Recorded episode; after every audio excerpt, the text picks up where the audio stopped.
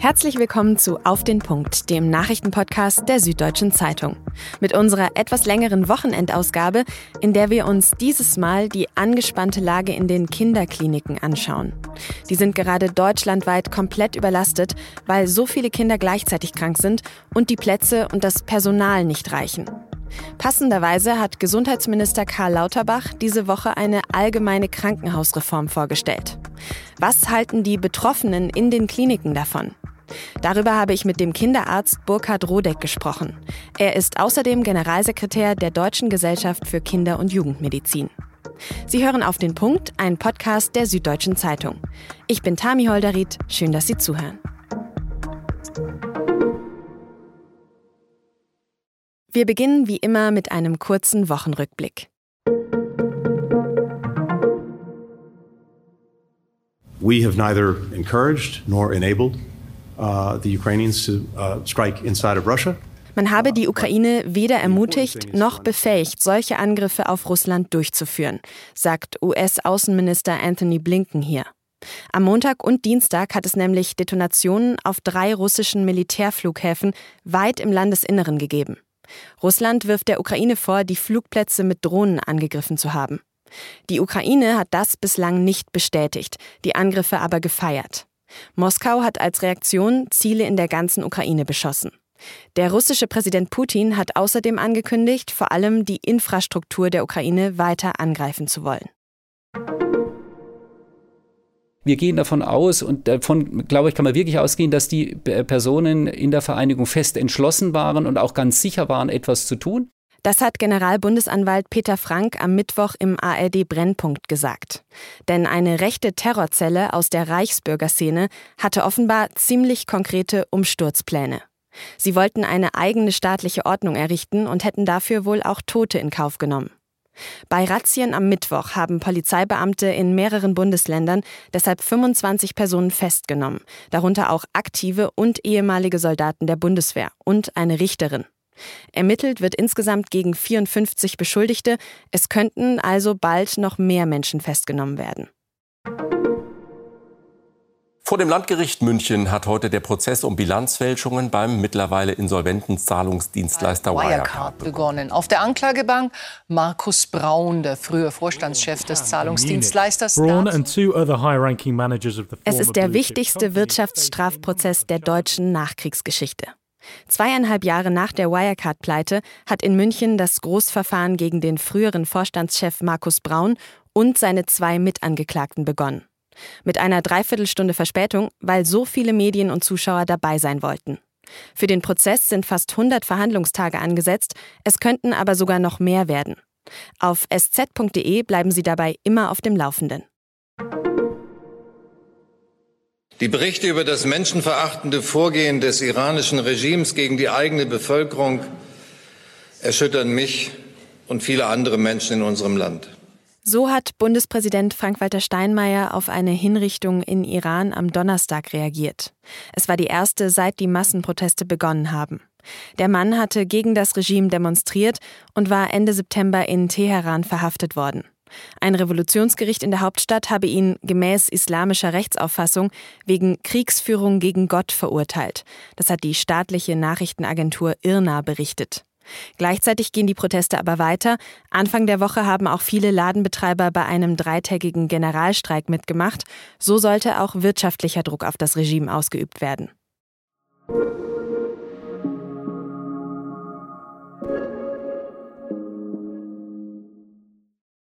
Die Kitas sind halb leer, die Schulen auch. Dafür füllen sich die Arztpraxen und Kinderkliniken. Dieses Jahr sind zum Start in den Winter nämlich besonders viele Kinder krank und schniefen, prusten und husten. Corona, Grippe und RS-Virus, alle drei kommen gerade zusammen und treffen die Kinderkliniken in einer eh schon kritischen Lage. Und so muss jede zweite Kinderklinik in Deutschland gerade Patientinnen und Patienten wegschicken, weil einfach kein Bett mehr frei ist. Das hat eine Umfrage unter Intensiv- und Notfallmedizinern ergeben. Teilweise dauert es dann sehr lange, bis ein freier Platz für ein krankes Kind gefunden wird, und der ist dann auch oft weit weg vom Wohnort. Die Lage ist so angespannt, dass der leitende Oberarzt der Kinderintensivmedizin an der Medizinischen Hochschule Hannover, Michael Sasse, sogar von Lebensgefahr gesprochen hat. Kinder sterben, weil wir sie nicht mehr versorgen können. Und das ist eine Aussage, die auch nicht zu widerlegen ist. Bundesgesundheitsminister Karl Lauterbach hat das Problem offenbar zumindest erkannt und will es jetzt grundsätzlich angehen. Er hat letzte Woche Vorschläge für eine umfassende Krankenhausreform vorgestellt. Eine aus meiner Sicht Revolution im Krankenhaussektor, eine Revolution, die wir unbedingt benötigen. Die Kliniken sollen vor allem anders finanziert werden. Bisher rechnen Kliniken ihre Leistungen nämlich über das System der Fallpauschalen ab. Eine Fallpauschale, das ist ein Fixbetrag, der je nach Diagnose von den Krankenkassen bezahlt wird. Für eine Hüft-OP können Kliniken zum Beispiel viel mehr abrechnen, als wenn sie zum Beispiel ein gestürztes Kind behandeln. Auch wenn beides vielleicht gleich viel Zeit und Personal in Anspruch nimmt. Weil die tatsächliche Behandlungsdauer und der Personalaufwand in diesem System der Fallpauschalen kaum eine Rolle spielen.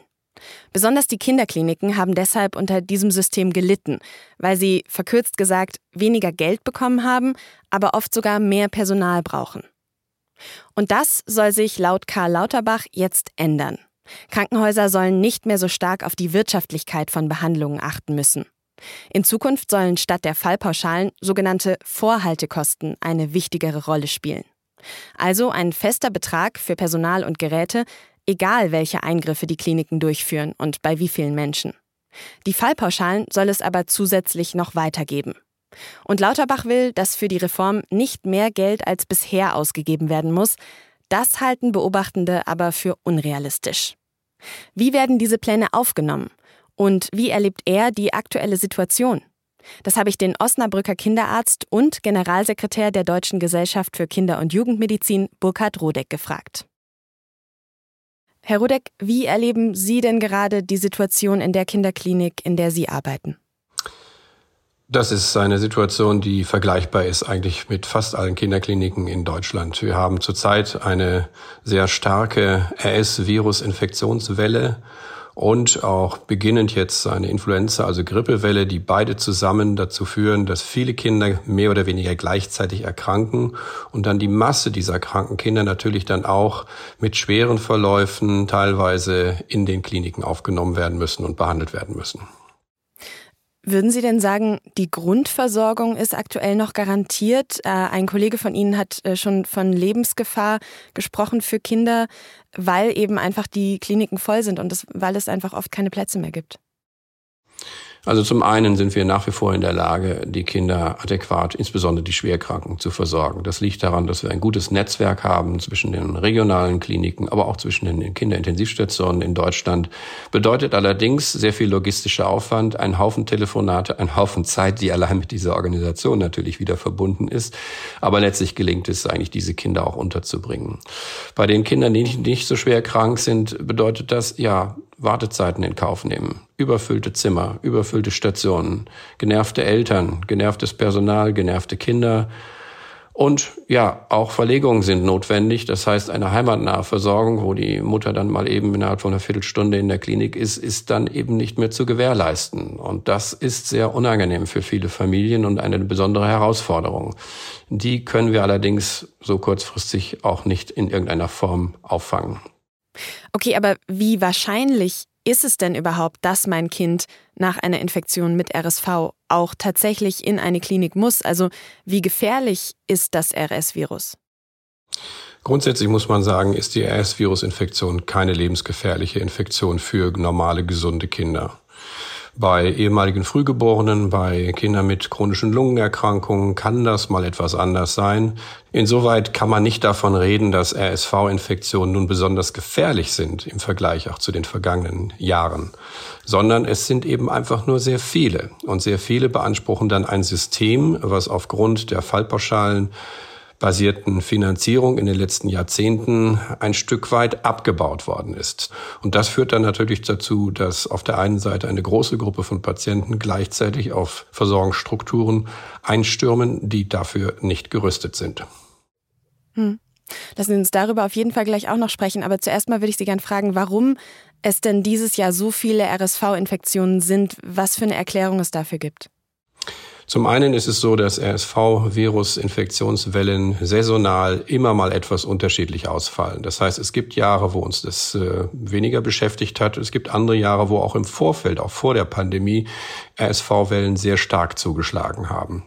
Das ist das eine. Das zweite ist, dass wir natürlich auch berücksichtigen müssen, dass im Rahmen der Pandemieabwehr Isolationsmaßnahmen auch die Kinder getroffen haben. Kitas sind geschlossen worden, die typischen Orte, wo die sich anstecken, Schulen sind geschlossen worden und nach Öffnung der Gesellschaft, nachdem die Pandemie jetzt so langsam zum Abflauen kommt, kommt natürlich diese ganze Gruppe von Kindern, zwei Jahrgänge, gleichzeitig in die Situation, dass sie sich mit diesen Keimen auseinandersetzen muss. Und damit haben wir erhöhte Infektionszahlen. Und gilt das auch für die Infektionen mit der Grippe zum Beispiel? Weil da sind ja auch besonders viele Kinder gerade damit infiziert. Ja, auch das kann man mit durchaus mit diesem Argument begründen. Es ist ja so, ich habe das heute gerade gehört, dass auch im Erwachsenenalter im Moment mit neun Millionen Patienten, die wir in Deutschland haben mit Infekten der oberen Atemwege, in diesem Jahr die Infektionsrate insgesamt an oberen Atemwegsinfektionen deutlich höher ist als in den vergangenen Jahren. Ja, das merkt man ja auch im eigenen Umfeld. Also äh, allein in meinem Umfeld sind gerade, glaube ich, fünf Leute mit der Influenza oder mit Corona krank. Also das ist wirklich ganz eklatant irgendwie wieder in diesem Winter. Jetzt haben Sie gerade vorher schon gesagt, für diese vielen kranken Kinder, diese mehreren Jahrgänge, die jetzt zusammenkommen, gibt es nicht genügend Platz. Und Sie haben auch schon angefangen, das zu erklären. Ich würde gerne noch mal ein bisschen verstehen. Gibt es den Platz generell nicht oder fehlt die, die Pflegekapazität für die aber doch vorhandenen Betten theoretisch? Es ist ein sowohl als auch. Wir haben auf der einen Seite das Fallpauschalensystem. Das Fallpauschalensystem beruht darauf, dass für eine bestimmte Fallgruppe eine bestimmte Erlös für jeden Fall, der in den Kliniken behandelt wird, ausgezahlt wird. Kliniken können dann reüssieren und wirtschaftlich gut arbeiten, wenn sie möglichst viele Fälle machen, also eine Mengenausweitung in Gang setzen. Das ist aber natürlich insbesondere in der Kinder- und Jugendmedizin schwierig, weil Kinder sind natürlich so wie sie sind. Sie werden krank, so wie sie krank werden. Die Fallzahlen pro Klinik sind nicht einfach zu steigern. Das hat dazu geführt, dass wir in den vergangenen Jahren eben zunehmend Betten abgebaut haben. Das heißt, es gibt weniger Betten. Und der zweite Punkt, dass wir wie Erwachsenenkliniken auch einen Pflegepersonalmangel haben. Dieser ist aber im Bereich der Kindermedizin nochmal besonders deutlich, weil wir haben ein Pflegeberufe-Reformgesetz 2020 umgesetzt, was den klaren politischen Willen hat, die Generalistik in der Pflege auszurufen. Das heißt, äh, die Pflegekraft kann alles, aber wenn sie alles kann, kann sie natürlich in der Tiefe nicht so viel. Das heißt, es ist dazu gekommen, dass in den vergangenen Jahren die Ausbildungsplätze zur Gesundheits- und Kinderkrankenpflege, also zur traditionellen Kinderkrankenschwester, wenn Sie so wollen, abgebaut worden sind. Und das hat dazu natürlich geführt, dass weniger Kinderkrankenschwestern denn dann in den Kliniken sind, die dann natürlich neben dieser grundsätzlichen Problematik hervorgerufen durch das Fallpauschalensystem dann auch noch einen zusätzlichen Pflegepersonalmangel haben. Mhm. In dieser aktuellen Situation hat Gesundheitsminister Karl Lauterbach ja auch unter anderem vorgeschlagen, dass man Pflegepersonal kurzfristig von den Erwachsenenkliniken, sage ich jetzt mal, in die Kinderkliniken umschichten könnte. Und da heißt es immer, Kinder seien keine kleinen Erwachsenen, das geht nicht so leicht. Können Sie erklären, was denn konkret die Unterschiede in der Pflege und Behandlung bei Kindern sind, was die Herausforderungen sind?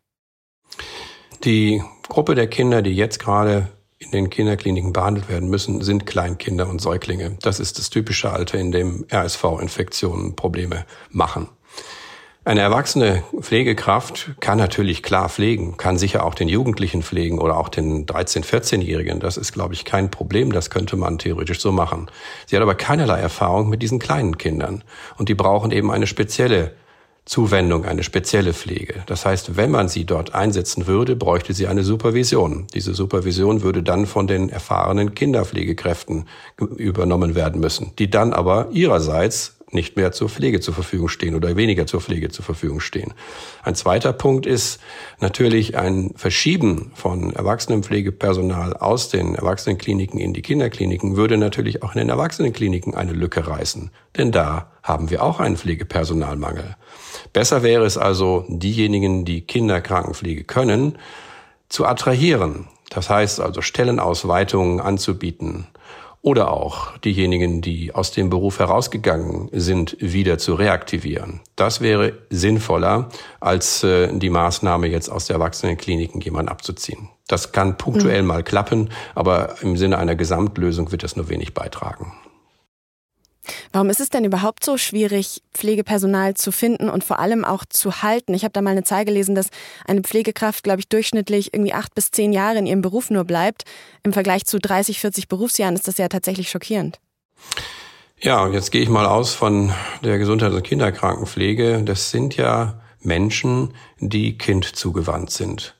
Und zugewandt heißt, sie möchten Zeit für die Pflege des Kindes haben. Zeit ist aber genau das, was in einem fallpauschalen System, welches darauf abzielt, möglichst viele Fälle mit möglichst wenig Investitionen zu behandeln, das, was am ehesten weggespart wird.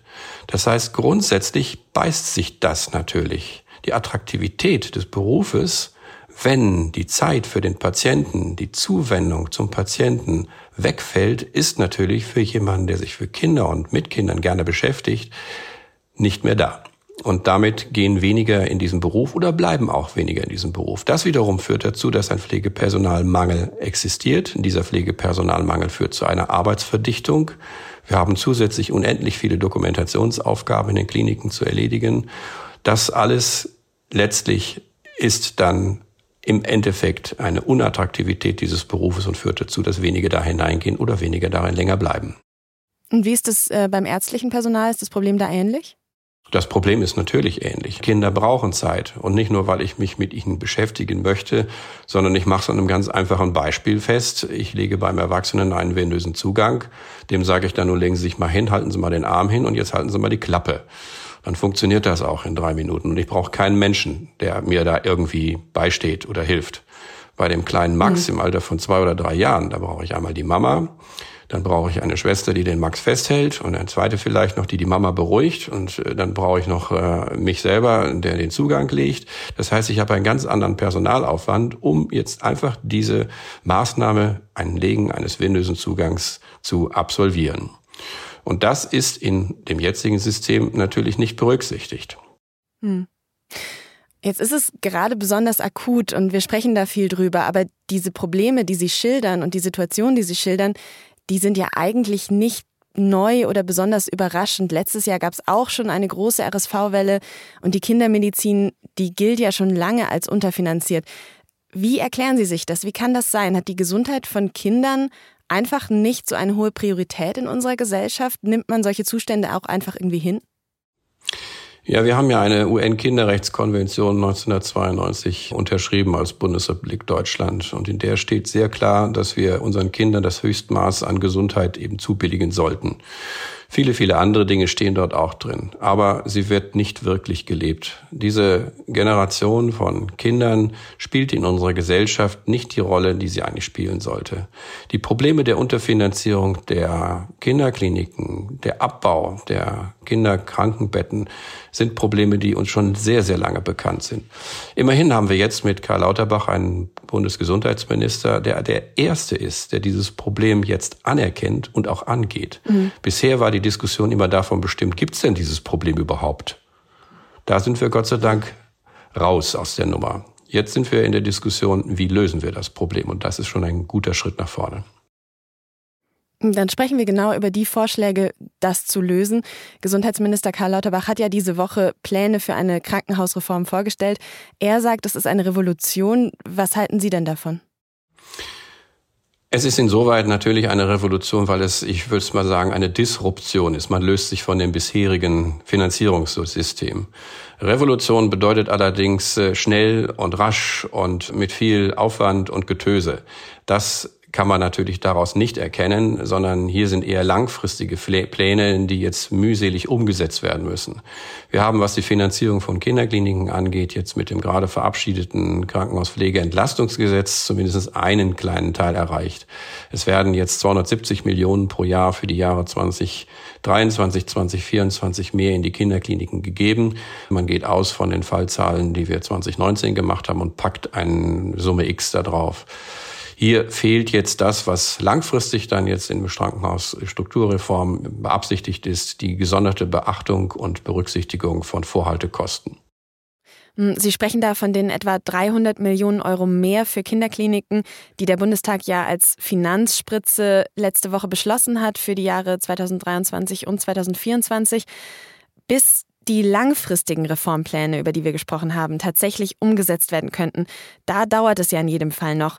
Was brauchen die Kinderkliniken also jetzt in der aktuellen akuten Situation denn am dringendsten? Also kurzfristig äh, kann man nur sagen, ja, versuchen die Attraktivität des Pflegeberufes zu steigern, versuchen weniger Dokumentation in den Kliniken zu, ja, zuzulassen. Das ist im Moment eine gewisse, ich sag mal einfach Misstrauenskultur, die dort herrscht. Das heißt, man muss sich rechtfertigen für jeden Fall, den man behandelt. Es wird nicht selbstverständlich vorausgesetzt, dass hier auch vernünftig entschieden wird, sondern es wird kontrolliert, kontrolliert, kontrolliert und Kontrolle, Kontrolle, Kontrolle bedeutet Dokumentation, Dokumentation, Dokumentation, was viele Leute mhm. eben auch in den Kliniken dann frustriert und auch nicht unbedingt zum Arbeitseifer beiträgt. Jetzt haben wir ja viel über die aktuelle, extrem schwierige Lage im Gesundheitssystem gesprochen. Verstehe ich Sie aber richtig, dass Sie mit diesen neuen Reformplänen, die diese Woche vorgestellt wurden, doch guter Hoffnung sind, dass sich zumindest in den nächsten Jahren die Situation zum Besseren verändert? Die Hoffnung stirbt zuletzt, wie man so schön sagt. Nein, also ganz klar, wir haben erstmals das Problem auch im politischen Bereich anerkannt. Es ist nicht mehr die, Situation, wo wir ständig sagen müssen, es ist problematisch und bitte sucht nach Lösungen, sondern jetzt brauchen wir das nicht mehr zu beargumentieren, das ist klar. Jetzt wird nach Lösungen gesucht. Das ist gut und wir müssen nur darauf achten, dass die besonderen spezifischen Belange der Kinder und Jugendlichen in diesem ganzen Bereich auch entsprechend berücksichtigt werden. Dafür werden wir uns als Deutsche Gesellschaft für Kinder- und Jugendmedizin massiv einsetzen. Denn die Kinder und Jugendlichen, wie wir auch gelernt haben, sind eben keine kleinen Erwachsenen. Vielen herzlichen Dank, Herr Rudek, fürs Gespräch. Danke auch. Bis diese geplante Krankenhausreform greift, könnte es tatsächlich noch dauern. Denn zuerst müssen die Vorschläge jetzt in einen Gesetzesentwurf umgewandelt werden. Damit wird bis zum nächsten Sommer gerechnet. Und der muss dann noch beschlossen werden und schließlich noch umgesetzt. Und allein für diese Umsetzung rechnet Karl Lauterbach mit etwa fünf Jahren. Nachgefragt. Diese Woche hat in Brüssel ein Prozess gegen zehn mutmaßliche Terroristen begonnen. Die angeklagten Männer sollen für die Brüsseler Anschläge von 2016 verantwortlich sein. Dabei sind ja 32 Menschen gestorben und Hunderte verletzt worden. Und für Brüssel und auch für das ganze Land Belgien waren diese Anschläge eine richtige Zäsur, weil die Männer, die sie verübt haben, Belgier sind und weil die meisten von ihnen den belgischen Sicherheitsbehörden sogar bekannt waren, als Kleinkriminelle, als IS-Sympathisanten, als potenzielle Terroristen und sie trotzdem nicht gestoppt wurden. Wir haben in Auf den Punkt am Montag schon über den Prozessbeginn gesprochen. Und dazu kam noch eine Nachfrage von einer Hörerin. Sie hat uns eine E-Mail geschrieben und gefragt, wie die Rolle der Verteidigung in so einem Prozess aussieht. Sie fragt sich, wie die Verteidiger damit umgehen, mutmaßliche Terroristen zu verteidigen, auch wenn man ja schon davon ausgehen muss, dass sie schuldig sind. Die Frage habe ich dann direkt an meinen Kollegen Josef Kellenberger weitergeleitet. Er berichtet für die SZ vom Prozess. Und er hat mir dazu eine Sprachnachricht geschickt. Zuerst hat er aber erzählt, wie er die Stimmung im Gericht wahrgenommen hat. Ich war diese Woche im Gerichtssaal, äh, als die Staatsanwaltschaft mit der Verlesung der Anklageschrift äh, begonnen hat. Und es war natürlich äh, sehr eindrücklich, als die Staatsanwältin mit ihrer feinen Stimme die Todesopfer benannt hat. Vorname, Name, Todesursache. Viele von den Menschen wurden ja von den Explosionen in Stücke gerissen. Und im Gerichtssaal sind bei den Angehörigen Tränen geflossen. Es war ja ein unglaublich schreckliches Verbrechen und trotzdem verdienen äh, die Täter oder die mutmaßlichen Täter natürlich die bestmögliche Verteidigung. Das ist sich der Rechtsstaat schuldig. Man kann ja nicht einfach billige Rache üben. Und deswegen ist es sehr gut, dass die mutmaßlichen Täter äh, sehr renommierte belgische Anwälte haben. Sie treten natürlich sehr laut und donnernd und von sich selbst überzeugt auf. Und sie haben in den Vorverhandlungen auch schon den einen oder anderen Sieg davongetragen. Das mag für die Angehörigen sehr schmerzlich sein, aber so muss ein, so ein Prozess laufen. Der Hauptangeklagte oder prominenteste Angeklagte, Salah Abdeslam, wird sogar von zwei richtigen Star-Anwälten nach belgischen Maßstäben vertreten. Die haben vergangenes Wochenende eine richtige Medienoffensive gestartet und haben behauptet, äh, ihr Klient habe letztlich mit diesen drei Anschlägen am 22. März 2016 nichts zu tun. Ist natürlich eine gewagte These und ob sie dann dran glauben, weiß ich nicht, aber sie machen ihren Job und sie machen ihn offensichtlich sehr gut. Und wenn Sie jetzt auch eine Nachfrage zu einem unserer Themen haben, dann schreiben Sie uns an podcast.sz.de. Wir freuen uns, von Ihnen zu hören. Zum Abschluss schauen wir wie jeden Samstag jetzt nochmal auf die kommende Woche und dazu ist mein Kollege Vincent Vitus Leitgeb hier. Hi Vincent. Hi. Vincent, was sind denn die wichtigsten Termine, die anstehen nächste Woche? Das, was vielleicht so die meiste Zeit in der Woche immer wieder aufkommen wird, ist ein EU-Gipfel. Der findet am Donnerstag und Freitag in Brüssel statt. Da kommen die Staats- und Regierungschefs der EU-Staaten zusammen und es geht um den russischen Angriffskrieg gegen die Ukraine. Es geht um die europäische Sicherheits- und Verteidigungspolitik und natürlich dann auch um die Folgen von dem Krieg. Also ganz konkret jetzt mal um Energiekrise und die wirtschaftliche Lage in der EU. Mhm. Und das Ganze geht in Deutschland ja eigentlich auch schon am Mittwoch los, oder? Da gibt dann Bundeskanzler Olaf Scholz ja mit Blick auf diesen EU-Gipfel, das ist ja auch so traditionell so, eine Regierungserklärung im Bundestag zu genau denselben Themen ab. Und es ist am Dienstag ja auch schon mal ein Treffen in Brüssel. Da treffen sich die Energieministerinnen und Minister der EU-Staaten und auch die reden über Energiekrise und EU-Notfallpläne. Mhm. Also Energie auf jeden Fall eines der großen Themen der nächsten Woche, aber natürlich auch des ganzen kommenden Winters. Genau. Und abseits nächste Woche gibt es natürlich noch ein paar andere Dinge. Ich finde zum Beispiel spannend, dass am Dienstag der bisher wichtigste Cum-Ex-Prozess zu Ende gehen soll. Bei Cum-Ex, da wurde der Staat ja um Millionen an Steuergeld betrogen. Und am Dienstag soll jetzt für einen Mann in dem Komplex ein Urteil fallen. Der wird Mr. Cum-Ex genannt, Hanno Berger. Und das macht ja schon deutlich, der soll ziemlich tief drinnen gewesen sein. Die Staatsanwaltschaft fordert neun Jahre Haft für ihn. Außerdem soll er mit seinem ehemaligen Kanzleipartner mehr als 27 Millionen Euro an den Fiskus zurückzahlen. Ah, und dann gibt es natürlich noch die Fußball-WM. Also, wenn das jemand schaut, Halbfinals, Spiel um Platz 3, Finale stehen da an. Und was ist dein Tipp? Auf jeden Fall Marokko. Okay, dann sind wir gespannt. Vielen Dank für den Überblick, Vincent.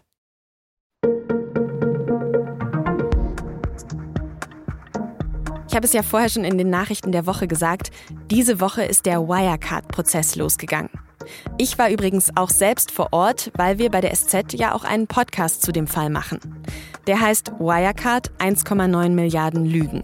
Und es gibt schon zwei Staffeln, exklusiv auf Spotify.